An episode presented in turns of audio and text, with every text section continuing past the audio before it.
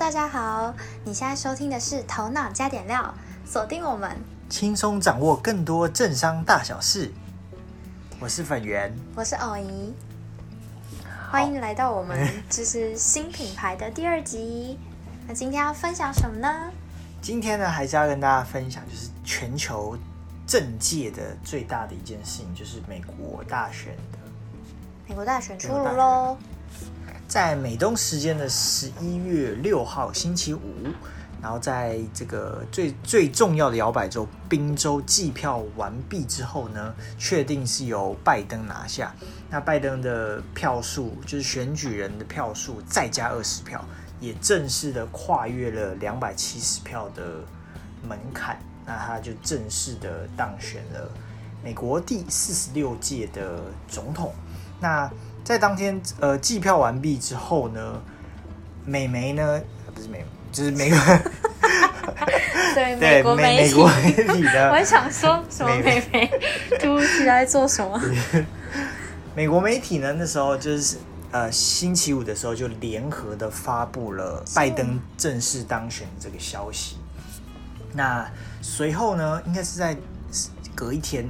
拜登跟他的搭档贺锦丽呢，也正式在他的老家，拜登的老家发表了胜选感言。贺锦丽是哪一国人？贺锦丽的背景还蛮特殊的，他是非裔美国人。哦啊，他没这个名字怎么这么特？哦，就翻过来，他一个翻过来刚好就是嗯，类似蛮中文的名字。哦，那贺锦丽也是第一个美国首位美国的。女性副总统，那也是目前美国女性官阶最高的一个。那跟大家分享一下粉圆当时候在看这个选票开票的一个情境呢，因为当时在上班，然后就每十分钟就看一次那个那个地图有没有变，然后计票开票的程度是什么。那因为当时候呢，非常其实真的非常紧张，因为几个关键摇摆州，像宾州。像威州，还有当时候是北卡跟乔治亚州这四州，其实是到决定美国总统是谁的最后的关键的这几周。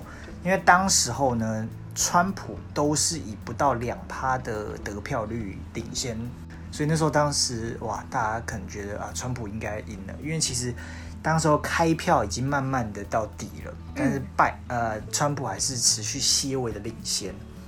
所以那时候啊，觉得因为基本上川普拿下这四个摇摆摇摆州呢，基本上笃定当选。而且川普在稍早已经先拿下 Ohio 跟佛州、佛罗里达州，对，这两个是最重要的摇摆州，也是之前的关键指标。所以只要拿下这两州，基本上稳定，一定可以当选美国总统。但没想到这是反了，对，因为。隔一天睡完觉之后，哇，这四个州其中最重要的两个州都接连翻盘。对，那现在呢，其实计票还没有到完全结束，所以最后两个人的选举人票其实还没有最确定，因为有一些州其实它的票数过于相近，所以可能要重新验票。对，所以后续的这个计票应该还是会持续进行。那刚才讲的几个四四个摇摆州嘛，那其实拜登就是逆转拿下了其中的三个，嗯，所以他基本上也宣布他应该是笃定当选美国总统了，所以他也发表了胜选感言嘛。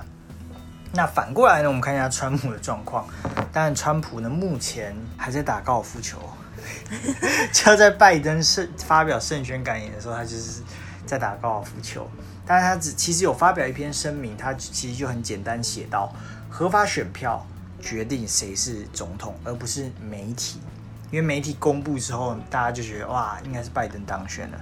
但对，其实川普的立场，他后续应该会有非常多的动作，原因就是我刚才讲的，这些摇摆州的票数太过于接近，那可能要重新验票啊，或是重新计票等等的。那还有呢，一些选票上的争议，也会让川普这边有很多的操作空间呐。比如说，呃，宾州这边可能在这两天有爆出来说，他们的选选票的软体计算有失误，也就是说，他可能把他把六千票的川普的票算给了拜登，那这就可能造成呃选票上有点问题，所以这也是川普的一个之后应该会有非常多的争议产生。嗯，那其实川普在开票当天的午夜结束之后，他马上已经派律师跟他有发表声明说，已经结已经结束了，就是你摇摆州不可以再持续的开票，因为那些开票都已经不算数了，所以他在当时候就有这种为什么不算数啊？因为你只要过时间就不算了。啊，哎哎，是美国选举的制度是不是？对，其实是是这样，但是很因为今年的我们来讲翻盘的主因是邮寄选票嘛，有些选票比较慢到。哎，所以连你的开票时间都有限制哦，因为台湾不是开完为止吗？还是什么？是吗？没有，就是过那个时间的选票进去之后就不能再算。他们是很晚才进去投，是不是？不是，就是邮邮寄他们已经投完了，当天就投完了。如果你是当天投票的话，你一定是当天就投完。嗯重点是你邮寄选票，就你选票你是你可能前三天寄过去，但是选票是合法的。合法的。但有规定说要在开票之前就寄到，是不是？还是这个这个就非常吊诡，因为在大法官在选前的时候，每一周的规定都不一样。有些州，所以所以变成很混乱的情况，就是变这样，就是有一些州，你你只要截止日期前，就是投票当天前，你寄出去了，那可能两天后才到，大家也可以算，也也算。那有些是哦，到几点几分，你选票没有进来，或者没有算到，就不算了。哦，所以这中间就衍生，一定会衍生非常多的争议。好，但是呢，其实。说真的，留给川普的时间真的不多了，因为他其实，呃，已经如果如果这样继续算下去的话，就是你每一张选票重新去算，然后去记录的话，基本上川普应该是输的啦。只是呢，他就是会不会耍赖不走，有也是有可能照他的个性。由不得他吧？对啊，是是是这样没错啦。但是基本上呢。川普后续应该会有一系一系列的，比如说他已经派各个律师到各个摇摆州去要监票、要重新计票，甚至要到法院去提出一些法律的诉讼战了，就是针对各种不同的争议。但是我们目前还没有看到他有非常明确的统一的一个战略啊，就是他到底要怎么做，目前不知道。那基本上他只剩三十天了，因为基本上十二月八号。如果他没有提出任何的法律或是一些诉讼的的东西的话呢，基本上就是抵定，因为十十月十二月八号就会确定了。OK，没错。那拜登呢，预计会在明年的一月二十号就是宣誓就职，然后他也是美国最老的总统，好像七十七岁左右。嗯，好像七十七岁。对，好。那接下来我这边稍微简单介绍一下美国的选举制度啦，因为这个制度其实跟台湾非常的不一样，它叫做选举团人或者选举诶选举人团选举人制。嗯，简单来说，美国就是间接选举，它跟台湾其实不太一样，因为台湾是直接选举，直接选举蛮好理解，就是你投票的时候，你就是选你要的候选人嘛，然后就是计票，哪一个候选人多，那就是谁赢，就这么简单。但是美国是间接选举，也就是说，选民投的其实不是川普跟拜登两个候选人，而是投的是那一周的选举人。每一周都会选出数位、数量不不一样的这个选举团、选举团人。嗯，对。然后选民投的就是这些选举团人，那这些选举团人再去投川普或是拜登。哦，对，所以他是间间接，对对对，然后代表呢再去帮你投，要投给川普还是拜登，所以这是所谓的间接民主。那基本上这些选举团人呢，会根据那一周，就是一样是普选，假设这一周的人民普遍支持。川普，川普的得票比较高，那这一周所有的选举人团就会把票全部投到川普那边去，因为尊重每一州的民意。所以是在大选之前会先在各州举办？啊，不会，就是选举当天的时候。那他怎么知道民意？没有，选举当天是选民去投票啊。那选民投票完，你就知道这一周是川普比较高还是拜登比较高。的选票嘛。那假设是川普比较高呢，那基本上这一周所有的选举人呢，就会把票投给川普，就会算进去。出现那个两百七十是选举人团，然后总票是那个人民投的票。对，OK。所以，呃，所以这个制度其实有一个最大的弊病，也是最大的一个大家觉得很不公平的地方，就是它是赢者全拿。也就是说，今天这一周呢，假设拜登的票，呃，普选的结果是拜登赢，那这一周所有的选举团人就会把票一致投给拜登，纵使呢，呃，可能一部分人是支持川普的，但是那些差距可能差距可能很近，但是就赢者。只要在该州的普选票是赢的，他会赢得这一周全部的选举团人票。那选举团人票基本上就是每一周会根据他的人口数量去做分配，所以呢，你只要是人口数越多的这些州呢，你的选举团人票就越多。相对来说，你对于总统大选的影响程度就越大。比如说，最大州一定是加州嘛，加州人口是最多的，它就五十五票。所以基本上民主党在加州基本上是过绝对的优势，嗯，所以加州的五十五票基本上就流到民主党这边。嗯，哦，所以对啊，可是就是不同的制度下，大家会衍生出不同的策略。对，就是其实不得不说，因为其实我没有到，就是可能以前国中、高中时候有读，然后后来就已经忘记这个 制度。嗯，但我觉得听起来超像我们家社区的管委会制度。这个就是。超级像的，就是这种，当你人很多的时候，没有办法像台湾一样全部去做普选的时候，其实会蛮麻烦的。但是这个其实这种制度会衍生出蛮多不公平的地方，就是你你赢者全拿嘛，那你那一周的输者就刚才说比票数比较接近的时候，那些声音就会被忽略掉，嗯嗯，因为你整个州就是全部给赢的那个人了。好，所以两百七十票的门槛就是差不多是这样这样来的，就是选举团人票只要超过两百七十票，基本上就是属于过半。好，所以我们在之前在讲呃美国大选的时候，才会说大家看的那个美国全国民调其实是不准的。为什么？因为那个是普选的民调，那你普选赢了，你不代表你选举团人会赢。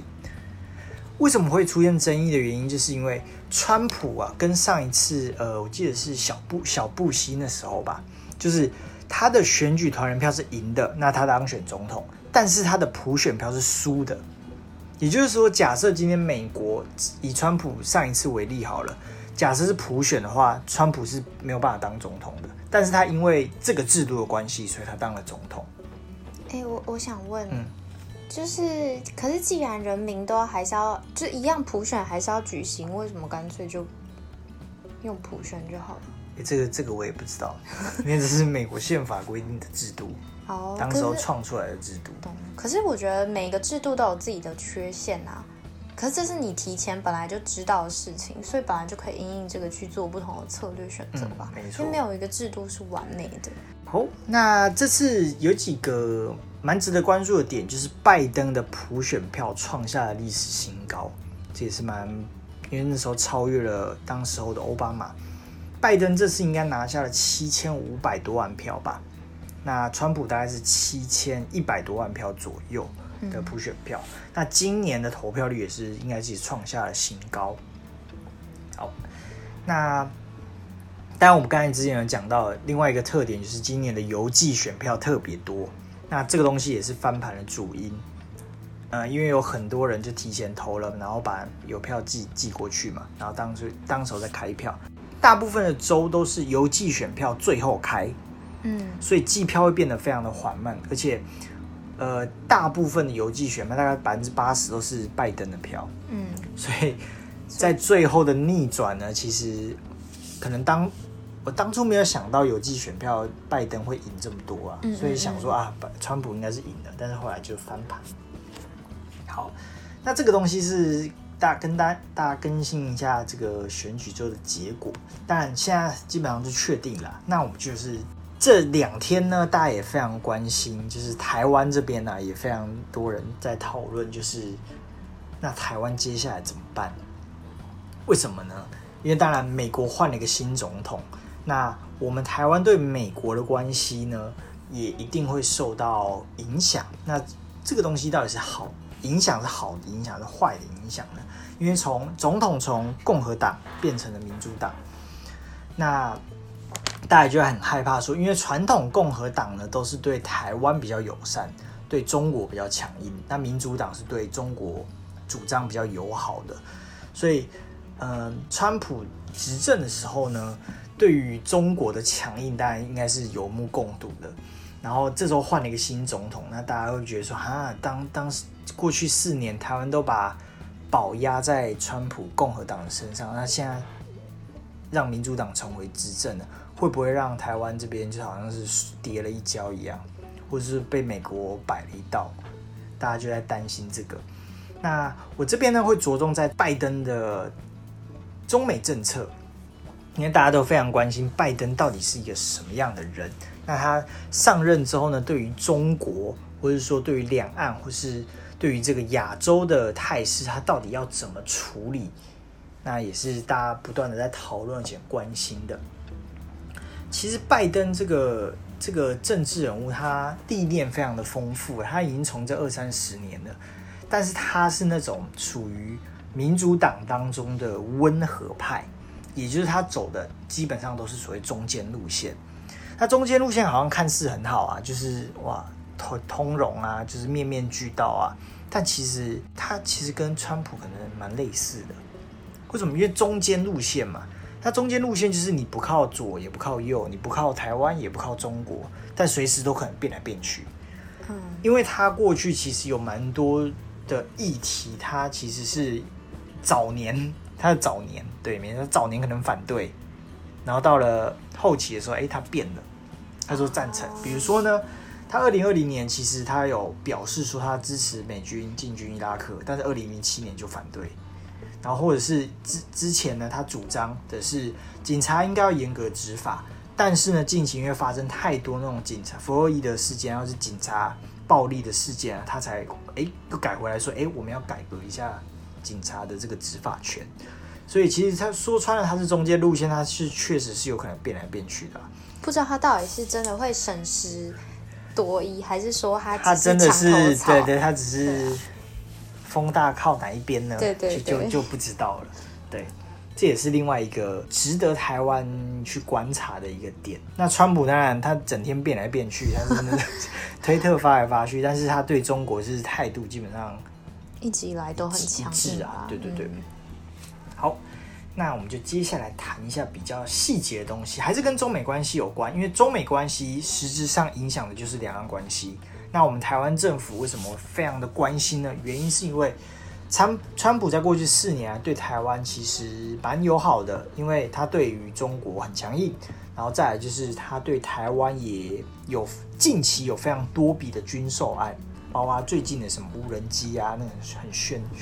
很炫炮的那个无人机也卖给台湾，那在台湾引发的就是我们台湾有开放美猪争议嘛，先前引发超级大的争议，那也是为了台湾这边可能蔡总统觉得，哎，我们要开放，我们要开放美猪，然后换取我们台湾跟中国呃跟美国之间的贸易开始要商讨，那这个东西我们开放了。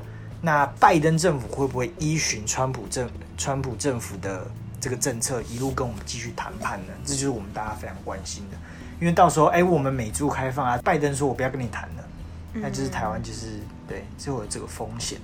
可想而知，我们的政府一定是希望川普能继续连任嘛，因为继续我们可以呃比较靠着美国去来对抗中共的打压。那比如说川普的之前的措施，大家应该就是非常的。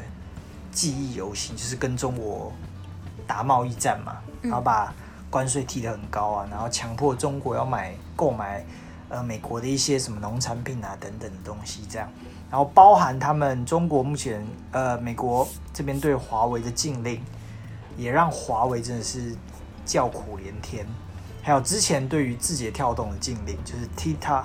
TikTok，TikTok，对，抖音嘛，嗯，嗯，抖音想要在美国上市，然后这时候被川普直接挡下来说啊，你要你要卖出去，不可以不可以实质控制这样，嗯，非常多的强硬的措施，那川呃拜登到底会不会延续呢？就是大家非常的重视。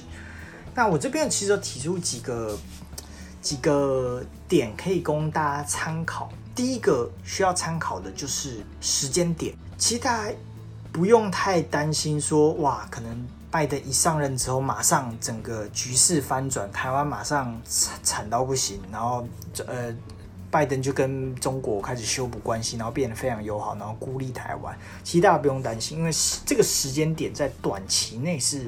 基本上是不会发生的，为什么呢？因为排在前面是的事情呢，实在是太多了。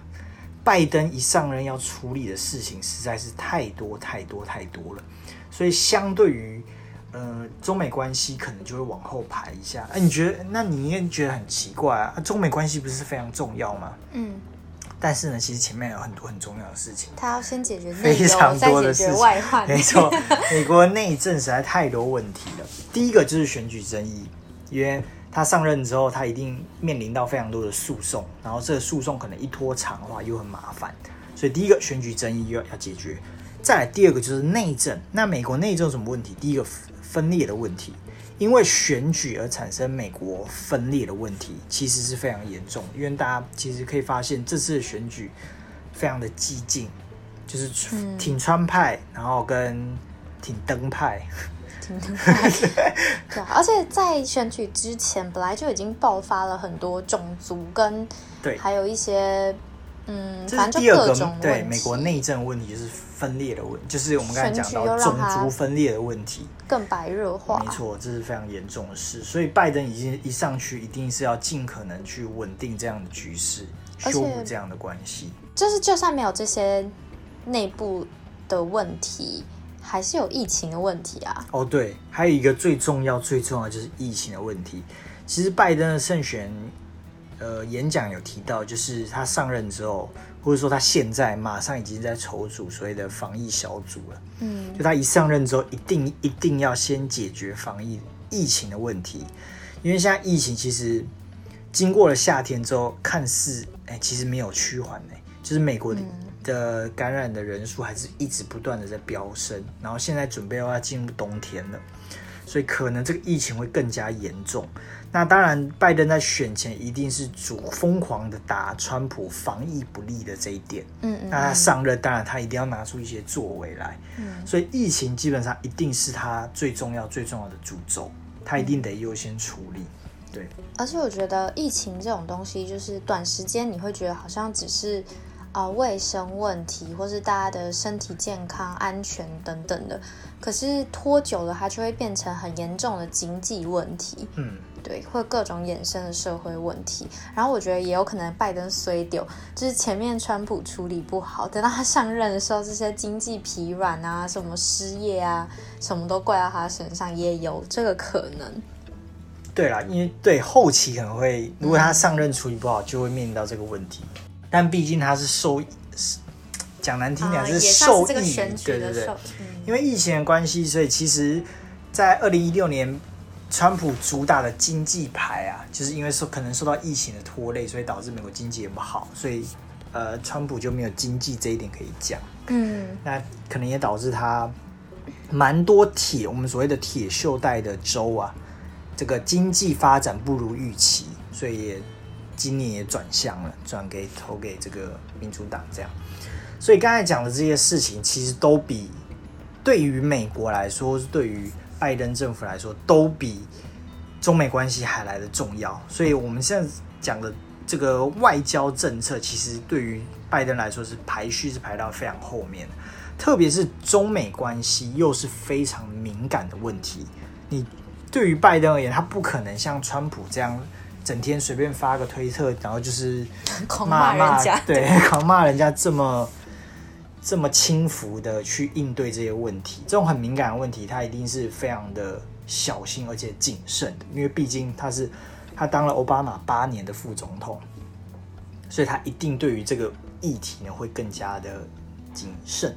特别是还有一点就是，他在选前其实爆发了很多，包括他的儿子跟比如说跟中国的一些企业、俄罗斯的企业有一些金钱或是不寻常的私私底下的关系。他在处理中国就中美之间问题的时候，一定会被人家拿来质疑的点，所以他相对来说一定会更加的谨慎。好，所以这个时间点，其实我我自己觉得，可能他在上任半年甚至一年之后，才会开始着手来有一点新的动作。对啊，不然短期半年之内，一定都是以疫情以以修补关系为为主这样。那大家其实也不用太担心，说川呃拜登上任之后呢，他就会跟中国变好朋友啊。其实不会，因为其实他在选举的时候，其实也有骂过习近平是恶霸啊，或是他有宣誓过他要带领这个美国重返国际，然后重掌龙头大位。所以其实。呃，拜登在竞选期间的各种宣言呢，对于中国来说也有预告说会对他展现比较强硬的态度，但是呢，他对中国的态度一定不会像川普压的这么死，而且这么硬，一定是会放缓，但是他还是会是强硬的。也就是说，他会致力，因为现在中国呃，中国跟美国关系是非常的糟糕的。那他一定会去修补，但是一定不会放松太多。为什么？因为川普的影响，就是川普这执政这四年的影响一定会存在。因为川普这样在四年这样对于中国这么强硬的态度，在国际间，甚至在美国人民的心中，已经有一定的这个感觉了。如果这时候民主党对于中国的态度突然放得非常软的话，那我相信第一个反弹的一定是美国人民。还有一点就是疫情啊，现在美国人民或是全世界各个地方的人，大大致上都是认为疫情是因为中国害的，因为中国没有好好去控管这个疫情，导致现在世界这么惨，世界经济啊或者人民这么凄惨。那假设今天新上任的总统马上对于呃中国啊示出友好的态度的话，一定会被人家骂翻。嗯，所以大家不用太担心说哇台湾就马上被边缘化，其实这是不会的，只是呢。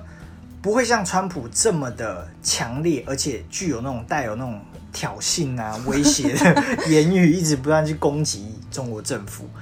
拜登一定是类似那种传统外交官，或是比较文官体系那种慎重的语气来去来取代川普那种直接对抗的那种风格。举个例子啊，川普在防疫的记者，不论是记者会啊，或是什么公开的发表，一一直讲是中国病毒嘛。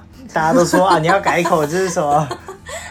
这个真的很好笑，China virus。对，这个其实这个话就是摆明了就是挑战，或是有点调侃，或是直接对呛中国的意思啊。这种言辞非常的犀利呀的发言啊，或是推特啊，其实在拜登政府你绝对看不到。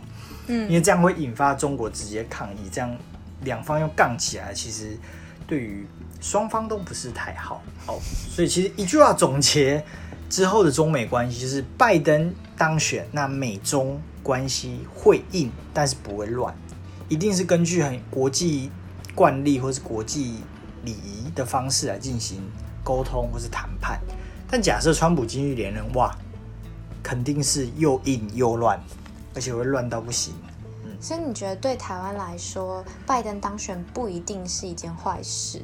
就可以继续观察看看，没错，这个就是要继续观察，就是可能在未来的一年到一年半的时间，大家就可以看出一个一个比较，应该说等到疫情放缓之后呢，大家就可以来来观察一下。嗯，好，那虽然说我们讲的是待观察，就是我们之后再说的意思啊，但是其实。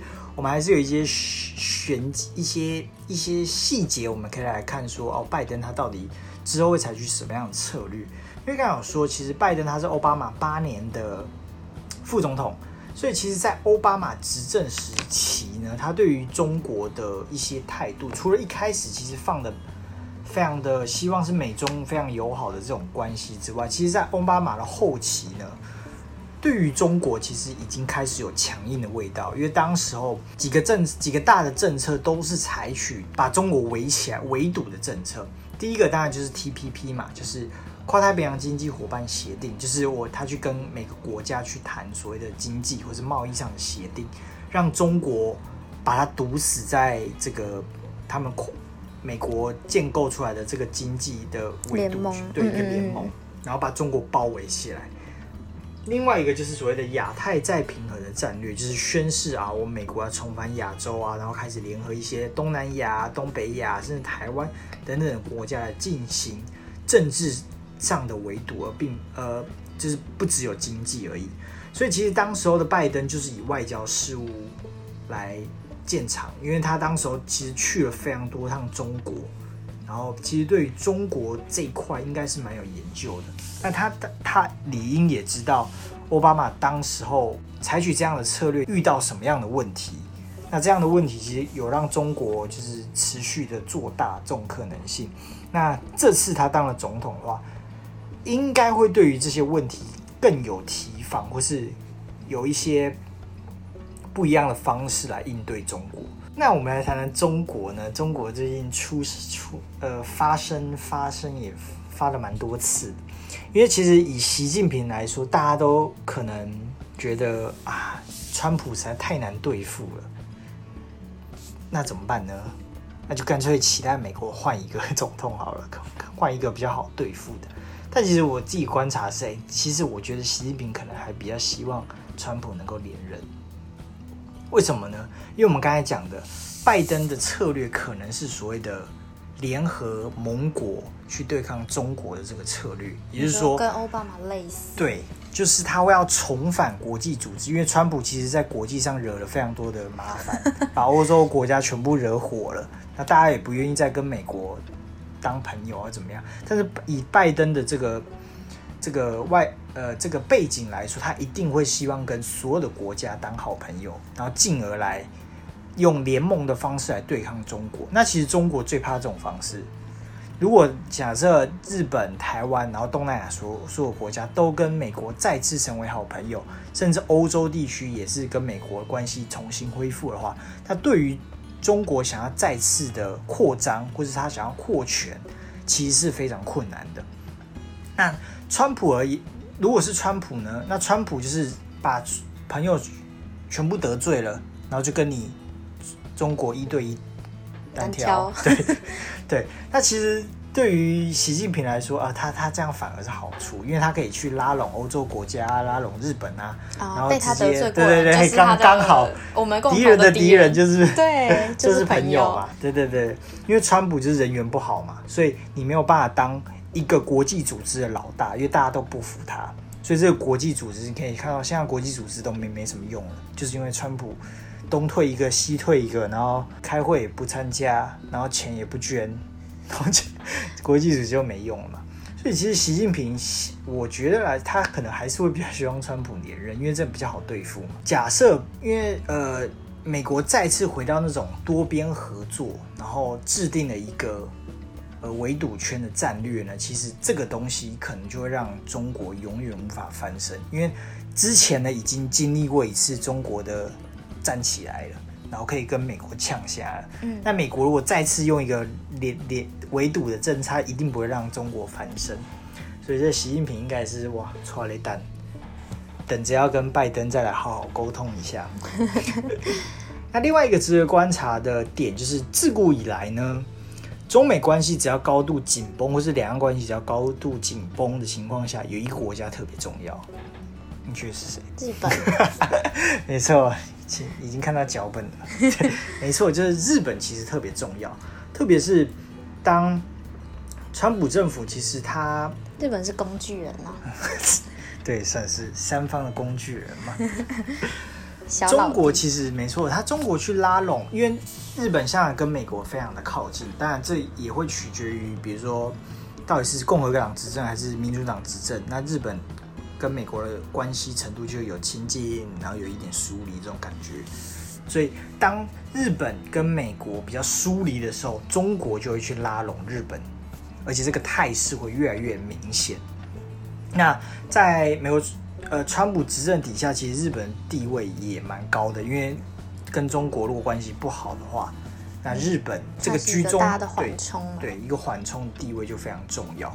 所以之后如果川呃拜登想要重新拉拢周边盟国的话呢，日本会是应该会是第一个非常重要的国家。这样好妙哦！可中日关系也真的很妙哎，有时候真的很差，有时候又嗯。所以就是各国在国际之间的权衡呢。谋略上的对抗，嗯，也是蛮恐怖的。因为我觉得，身为台湾人，其实在国外的时候，我觉得大部分的国家都不会对我们有真的太明显的敌意，可能也是他们看不，就是台湾对对，一个是分不清楚，第二个是他们可能觉得，因为对于他们的国家来说，台湾的政治地位可能除了中国之外就没有那么重要，然后所以不见得。因为像中国人到哪里可能会很被喜欢或很被讨厌，就先不管他们平常的所作所为，就是因为政治所影响的东西。可我觉得台湾人还好，嗯，对啊，真的是有差。但希望台湾可以越来越重要。当然，没错。好了，所以大家目前来说可以放心一下，因为拜登基本上对中国的态度，反而或是他只会更强硬，但是他的方式会有点不一样而已。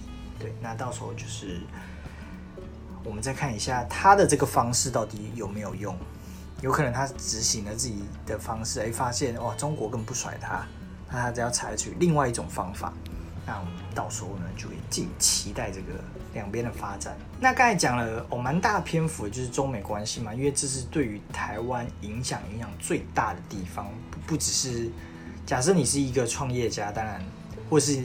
旅游业啊，或是各种各行各业，其实你只要跟中国有关系的，都会被牵扯到啦。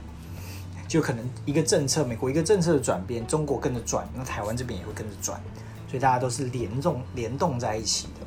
那或是你只是一个呃股票投机客，那也可能也可能会也可能会受到影响，因为看拜登一选，当时候川普呃。全面领先的时候，哇，美股跌，台股跟着跌。那川呃，拜登赢了之后，哇，美股大涨，那整个华尔街欢声雷动。对，所以股票也是大家可能会受到一些影响，包含比特币也是。哇，近期的比特币在拜登宣布当选之后，直接冲破一万五，一万五千美金了。对啊，所以这其实深深的影响到大家的生活啦。